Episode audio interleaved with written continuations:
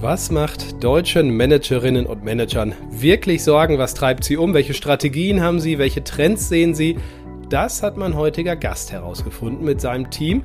Heiko Fink, Partner bei Horvath, in einer großen Studie. Um eins vorwegzunehmen, das Thema Verlagerung von Produktion vor allen Dingen spielt eine ganz wichtige Rolle. Ich freue mich. Markt und Mittelstand, der Podcast.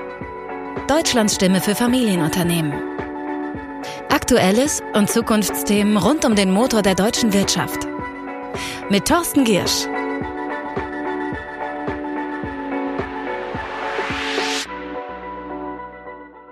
In 19 Ländern hat Horvath Vorstände befragt, wie ihre wesentlichen Strategien gerade sind, welche Prioritäten sie setzen und welche Herausforderungen ganz oben stehen. Das hat mein heutiger Gast ausgewertet und er ist mir jetzt zugestaltet. Heiko Fink von Horvath. Hallo Herr Fink, grüße Sie. Hallo Herr Görsch, freut mich heute hier zu sein. Vielen Dank für die Einladung. Vielleicht zum Start zur Einordnung. Horvath, äh, eine Beratung 1981 gegründet, ein ganz klein bisschen jünger als ich. Wo liegt Ihr Fokus? Was machen Sie? Gegründet wurde unser Unternehmen in der Tat von unserem Namensgeber Professor Peter Horvath. Den kennt sicherlich der ein oder andere Betriebswirt ähm, aus dem Studium. Heute begleiten wir unsere Kunden zum einen bei allen Fragen der Transformation, also alles, was umfassende Veränderungen angeht, aus strategischen, finanziellen, kulturellen oder digitalen Gründen. Und zum Zweiten bei allen Fragen rund um das Performance Management, also die Steuerung der Leistung von Unternehmen. Und das machen wir in allen Branchen und haben jetzt mit der CXO Priority Studie, naja, ein, ein Vehikel, das Jahr für Jahr, weil sie machen das ja nicht nur einmal, sondern Jahr für Jahr, haben sie gerade 2023, naja, frische Daten bekommen. Als erstes würde mich mal interessieren, was, was waren so wesentliche Punkte, die auch anders ausgefallen sind als in den Vorjahren? Also wir stellen im Team natürlich im Vorfeld auch immer unsere Hypothesen auf und sind dann immer super gespannt, wenn die ersten Interviews äh, quasi die Ergebnisse eintrudeln. Und drei Dinge stechen im Jahresvergleich besonders hervor. Erstens, der Aspekt Menschen im Unternehmen ist ganz oben im Ranking der wichtigsten Management-Prioritäten gelandet. Für fast 60 Prozent der Befragten hat dieses Thema eine sehr hohe Bedeutung und für ein weiteres Drittel eine hohe Bedeutung. Also viele Unternehmen haben erkannt, dass der Mensch in Zukunft den entscheidenden Unterschied machen wird. Das heißt auch, dass Themen rund um Personalmangel, neue Arbeitswelten, Führungskultur etc. nicht mehr nur im Büro der Personalchefin oder des Personalchefs diskutiert werden, sondern nun wirklich in den Gesamtvorstandssitzungen angekommen sind. Und ein zweiter Aspekt, der in diesem Jahr anders bewertet wurde, ist die klassische Kostenoptimierung und Ergebnissicherung. Dieses Thema ist für die meisten Unternehmen deutlich wichtiger als noch im letzten Jahr und jetzt sogar auf Platz drei vorgerückt. Man spürt einfach, dass durch Energiekostendiskussionen und die gesamtwirtschaftliche Abtül äh, Abkühlung die, diese Themen nicht spurlos an den Unternehmen vorbeigehen. Und äh, die dritte große Veränderung zur Vergangenheit, das hat was mit den gestiegenen Zinsen zu tun. Also Geld kostet wieder etwas und dadurch werden häufig auch wieder Liquiditäts- und Finanzierungskostenthemen intensiver diskutiert. Hat Sie etwas besonders überrascht an den Ergebnissen? Ja, in der Tat gibt es ein Thema, bei dem hat mich nicht der Inhalt, aber wenn ich ehrlich bin, schon die Deutlichkeit der Ergebnisse äh, überrascht. Und zwar geht es dabei um den Industriestandort Deutschland beziehungsweise um West- und Südeuropa.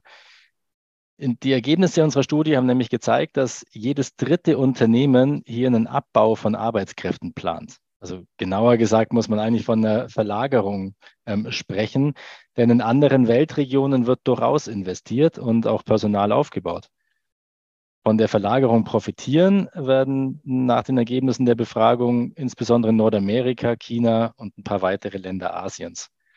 Und den Unternehmen bleibt häufig auch gar nichts anderes übrig, als diesen Schritt zu gehen, um entweder von lokalen Vorteilen für die Produktion oder eben von besseren Kundenzugang äh, zu profitieren. Wenn man sich jetzt insbesondere den Mittelstand anguckt, dann wird natürlich die Frage, wo investiere ich eigentlich, ganz häufig zur Gretchenfrage, da die finanziellen Ressourcen ähm, definitiv zu einer Fokussierung zwingen und man nicht gleichzeitig in allen Ländern investieren kann. Die Frage ist also, was ist in der Kombination Beschaffung, Produktion, Absatzmarkt eigentlich die richtige Region und das nicht nur kurz, sondern wirklich mittel- und langfristig. Dann knüpfen wir doch direkt da an. Also China, haben Sie eben schon erwähnt, bleibt wichtig, obwohl es da natürlich, Stichwort Menschenrechtsverletzung, einige Gründe gibt, die, naja, Taiwan, das Risiko schwebt ähm, natürlich über uns allen. Naja, die China eigentlich zum schwierigen Standort machen, aber trotzdem äh, attraktiv, oder? Also absolut, China ist da sicherlich ein bisschen anders zu sehen. Und ich glaube, wir alle blicken sehr, sehr angespannt auf die Entwicklungen äh, mit Taiwan. Und ganz früher galt China ja als, als Werkbank des Westens. Das hat sich aber in der Zwischenzeit deutlich geändert. Und für europäische Unternehmen ist China mittlerweile ein sehr wichtiger, teilweise sogar existenzieller Absatzmarkt geworden. Und jedes zweite Unternehmen geht sogar davon aus, dass der Absatzmarkt China für sie in Zukunft noch wichtiger werden wird. Aber, und das ist ein ganz wichtiger und entscheidender Punkt, die Risiken bezüglich China werden deutlich reduziert. Also viele Unternehmen kapseln gerade China ab, indem sie nur noch für lokal produzieren und den Markt lokal bedienen und auch die Abhängigkeit von chinesischen Lieferanten für andere Märkte entsprechend reduzieren und Alternativlieferanten aufbauen, auch wenn es vielleicht etwas mehr kostet.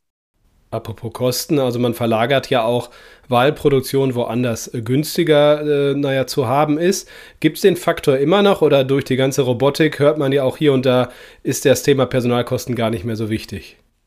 Also das ist ein sehr guter Aspekt, den Sie da ansprechen, weil das war auch in der Tat spannend in den Ergebnissen zu sehen. Denn wir erleben hier gerade wirklich einen Paradigmenwechsel.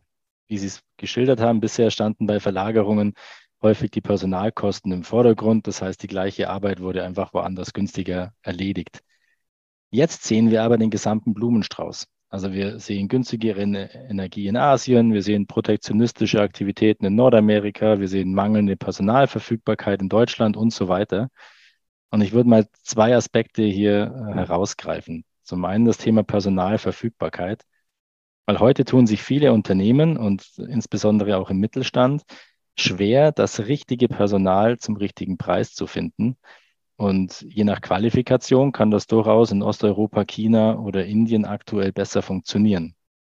Wobei man natürlich auch dazu sagen muss, dass dann weitere Herausforderungen entstehen, denn dieses Personal muss ja auch äh, integriert, weiterentwickelt und gehalten werden. Und der zweite Punkt, den ich gerne aufgreifen möchte, sind die protektionistischen Aktivitäten, wie wir sie jetzt zum Beispiel in Nordamerika sehen.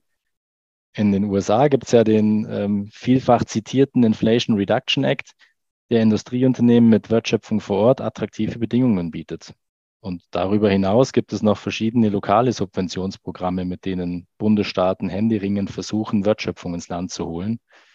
Am Ende kann man sagen, wenn ich als Unternehmen vor Ort wettbewerbsfähig sein will oder als europäisches Unternehmen vor Ort wettbewerbsfähig sein will, dann muss ich eigentlich auch lokal präsent sein. Und für uns als europäische Gesellschaft kann es natürlich zum Problem werden. Denn wenn die Wertschöpfung, insbesondere aus Deutschland, erstmal rausgeht, wird sie auch nicht mehr so schnell zurückkommen. Auf der anderen Seite brauchen aber die deutschen Unternehmen auch die internationalen Märkte, um mittelfristig einfach überleben zu können. Nicht einfach die Situation und naja, gerade wir Deutschen haben ja das Personalproblem aufgrund der demografischen Entwicklung ganz besonders, oder? Also was sind denn da attraktive Zielländer, wo, wo man im Moment auch ganz gute Erfahrungen macht oder wo in Ihrer Umfrage auch Vorstände gesagt haben, da, da findet man auch gute Leute und das ist echt ein Grund, dahin zu gehen?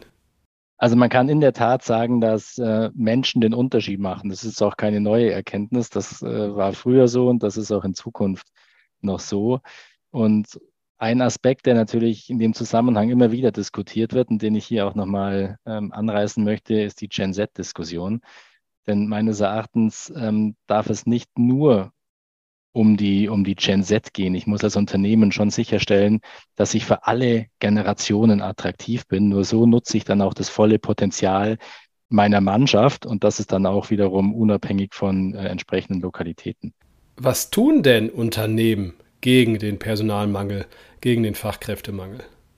Wenn man sich das mal anguckt, was die Unternehmen im Moment tun, um dem, dem Fachkräftemangel entgegenzutreten, ähm, dann sind es im Wesentlichen drei, äh, drei Aspekte. Das eine ist das Thema der flexiblen Arbeitsmodelle. Das ist jetzt aber ehrlich gesagt auch nicht wirklich neu seit, seit Corona. Das hat sich einfach, ich sage mal, eingeschliffen. Das zweite ist das Thema Kultur- und Arbeitgebermarkte.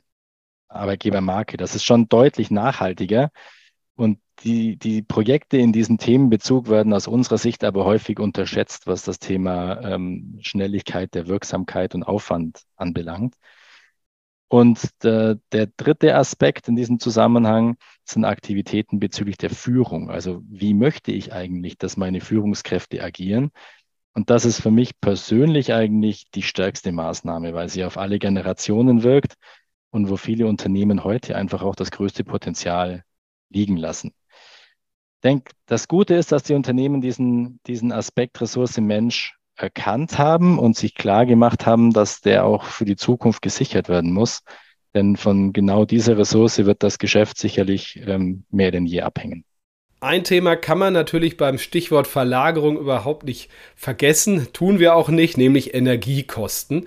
Gerade günstiger grüner Strom ist doch ein Wettbewerbsvorteil, oder?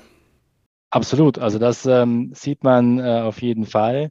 Wenn man, wenn man bei, mit einem Unternehmen diskutiert, dann hat sich das Thema Energiekosten ist deutlich nach vorn gerutscht in den Prioritäten und die gestiegenen ähm, Energiekosten müssen die Unternehmen entsprechend in die Preise ummünzen. Und äh, das hat natürlich entsprechende Auswirkungen. Der Bundeskanzler hat auf seiner großen Sommerpressekonferenz es irgendwie geschafft, in zwei Stunden das, äh, den Begriff künstliche Intelligenz nicht zu erwähnen. Äh, für uns Wirtschaftsjournalisten irgendwie komisch, weil alle schreiben drüber. Und wie sehen das denn aus Ihrer Sicht die Unternehmer, die Sie befragt haben, das Thema? Also ich glaube, man könnte auch über das Thema künstliche Intelligenz sprechen. Äh, natürlich etwas, was im Moment äh, medial äh, sehr intensiv diskutiert wird. Auch das haben wir, haben wir beleuchtet. Was man hier entsprechend aber sieht, dass die Unternehmen noch diesbezüglich noch keinen klaren strukturierten Angang haben. Also das Thema ist wohl noch zu neu. Es beschäftigen sich alle so ein bisschen damit aber noch nicht so, dass man sagen könnte, das sind die entsprechenden Arbeitsgruppen schon aufgesetzt und da ist schon klar, welche Vorteile das äh, im Sinne von Kostenreduktion oder vielleicht ähm, Gefahr der Disruption der Geschäftsmodelle für Auswirkungen hat. Das wird sicherlich noch spannend sein zu sehen in den nächsten Wochen und Monaten. Das war Heiko Fink, Partner bei Horvath. Ich danke Ihnen für die Insights rund um die CXO Priority Studie. Danke Ihnen, liebe Hörerinnen und Hörer, fürs Dabeisein. Sage wie immer, bleiben Sie gesund und erfolgreich. Bis nächsten Freitag. Tschüss. Das war Markt und Mittelstand, der Podcast. Wir hören uns nächsten Freitag wieder auf markt- und-mittelstand.de.